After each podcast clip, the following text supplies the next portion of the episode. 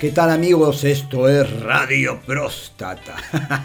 Me acuerdo de la imitación, de la parodia que hacía Daniel Marquina en su programa Mañana Maldita con Viejo Vieja. Ah, solamente los expertos saben a lo que me refiero. No, esto es historias mínimas.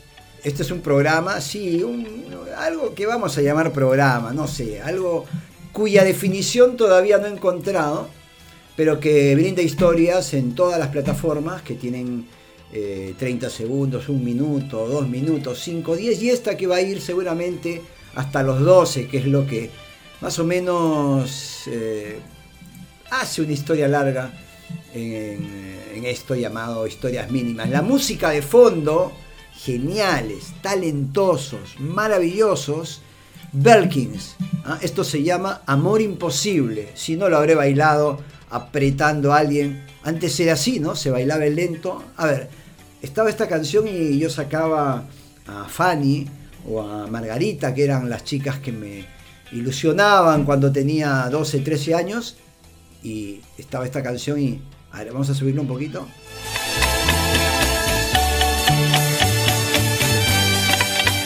Es lo que se llamaba antes. Sé que ahora no es así, ¿ah? y ya he hablado de eso creo que estas generaciones ya no bailan el rock lento.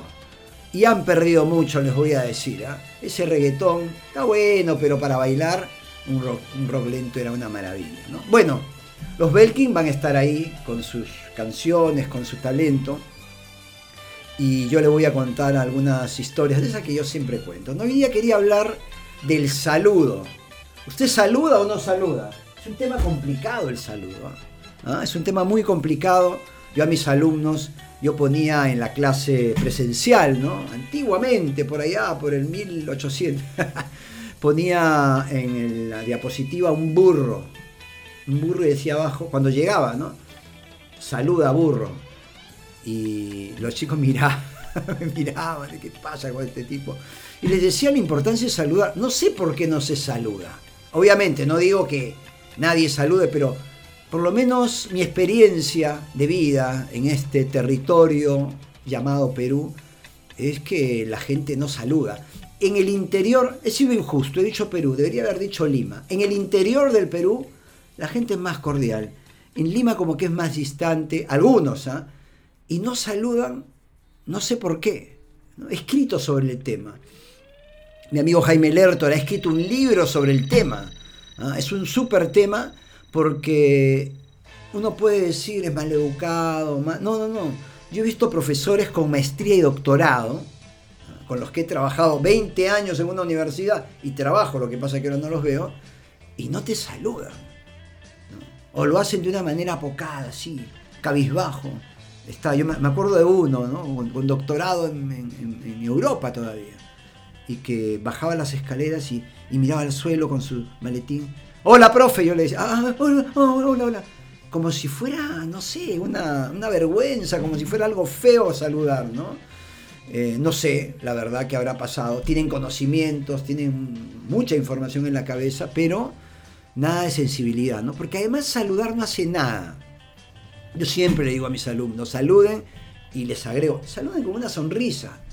No, no tienen que carcajearse, ¿no? Una sonrisita ahí para, para digamos, quedar bien, estar bien, ¿no? No quedar bien en el sentido de que quiero quedar bien contigo, sino de generar un clima agradable, ¿no? Vivimos en un mundo tan de tanta intolerancia, ¿no? De tanta de tanta basura, ¿no? Es una cloaca internet. Yo disfruto, me encanta estar en el Twitter, pero hay cada cosa en el Twitter, no hay ni que ver los comentarios. Yo rara vez veo los comentarios, ¿no? Cuando el celular te dice, fulano habló, si no lo conozco, bueno, por ahí lo veo, pero si lo conozco y no quiero eh, responderle porque sé lo que va a decir, juac, ¿no? Y si lo conozco y es un amigo querido o alguien que me sigue y, yo sé que me dice cosas interesantes, aunque no seamos amigos, le respondo también, ¿no? Pero Internet, que es el territorio del mundo actual, un territorio de, cloacas, como decía, eh, saludar, dar una sonrisa, ¿no? Saludar con una sonrisa, quiero decir, es algo que contribuye a que el mundo sea un poquito mejor. Digo, creo, Creo que eso es lo que podríamos, podríamos hacer. ¿Por qué la gente no saluda? Yo tengo una teoría. De niño nos dicen que no hablemos con gente extraña. No hables con extraños. Claro, y conforme vamos creciendo, si no conocemos a la persona mucho, no la saludamos. Creo. Debe haber otras teorías. Voy a comprar el libro de Lertora para ver qué dice al respecto. ¿no? A ver, pero ojo, ¿ah? está bien el saludo, pero no exageremos. Porque antes tampoco es que el saludo fuera tan bueno o tan admirado, y no precisamente porque no se saludara, sino porque se saludaba mucho. El tantas veces citado Paul Tabori, en su historia de la estupidez humana, tiene un apartado, un capítulo titulado Después de usted, Señor, y que muestra cómo antiguamente uno tenía que saludar a la persona por el rango, por el cargo que tenía, ¿no? Si era un rey de una manera, si era un bodeguero, pulpero, como decían antes, de otra manera, si era un médico, de otra manera, ¿no? Por ejemplo, miren, ¿ah? en el siglo VIII, esto lo cuenta Paul insisto, a un regidor se le decía bien nacido. O sea, buenos días, bien nacido regidor, no sé, Juan Pérez. ¿no? Y luego venía el motivo de la visita y siempre tenías que decirle bien nacido, porque además la gente sabía de esa manera qué cargo tenía, ¿no? Porque los hombres también eh, somos eso, ¿no? Tenemos que decir dónde nos encontramos y qué lugar ocupamos en la escala social, ¿no? A un alcalde se le saludaba más que a un, a un regidor. ¿no? Al alcalde se le decía, bien nacido, estricto, de elevados principios, de grande y eminente erudición, de grande y eminente sabiduría. ¿no? O sea que si usted se encontraba, digamos, acá en el Perú, en Lima, con el alcalde Jorge Muñoz, alcalde de la ciudad, usted le decía, si le, lo quería, le quería, este, no sé, decir que le arreglen una, vereda, que está mal igual, porque el alcalde no tiene nada que ver, el alcalde no tiene nada que ver, pero igual, la gente es así.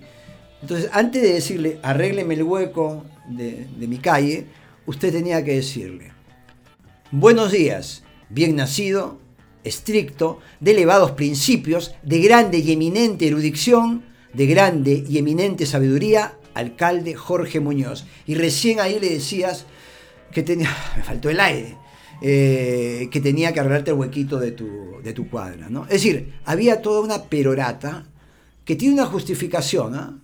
Digamos, una explicación, sí, y una justificación, por más absurdo que algo pueda parecer, siempre hay un motivo por el que se hace. ¿no?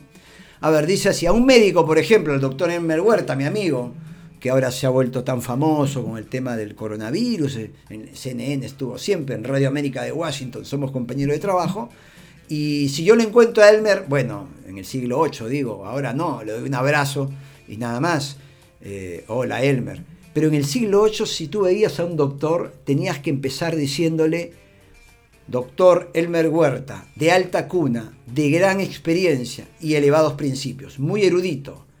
Quiero decirle que me duele el brazo por la vacuna. Me vacuné y me duele un poquito el brazo. Pero fíjense, para decirle todo eso, eh, tenía que tener eh, toda esta presentación. Ahora, pero y el, el máximo, obviamente el máximo era el rey, ¿no?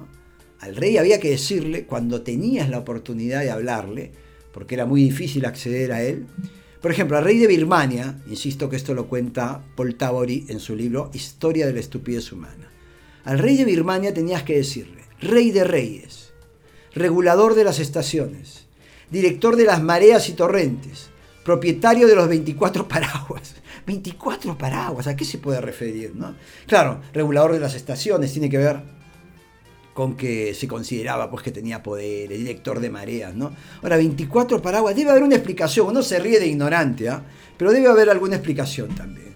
Y al príncipe malayo, ¿cómo te...? Esta me, gusta, eh, ¿Cómo te, dirigías a él? ¿no? Si querías decirle, cobre menos impuestos, príncipe malayo. No, no le ibas a decir así. Tenías que decirle de la siguiente manera. Amo del universo, a quien Dios ha creado tan perfecto como la luna llena, cuyos pies huelen dulcemente. Y ahí, ahí le decías, ¿no? Ahora, eso de los pies huelen dulcemente, a miel, ¿no? Honey, como la canción, sugar, sugar. Eh, no sé si había que comprobar lo de los pies, o solamente había que decirlo porque alguien te lo había dicho al oído, ¿no? Pero había que aprenderse, imagínense lo que era antiguamente, tenías que aprenderte si te veías como un regidor, si te veías como un secretario, si te veías como un doctor, si te veías como un alcalde, si te veías como un conde, si te veías como un príncipe, como una princesa, era distinto, era una locura, ¿no?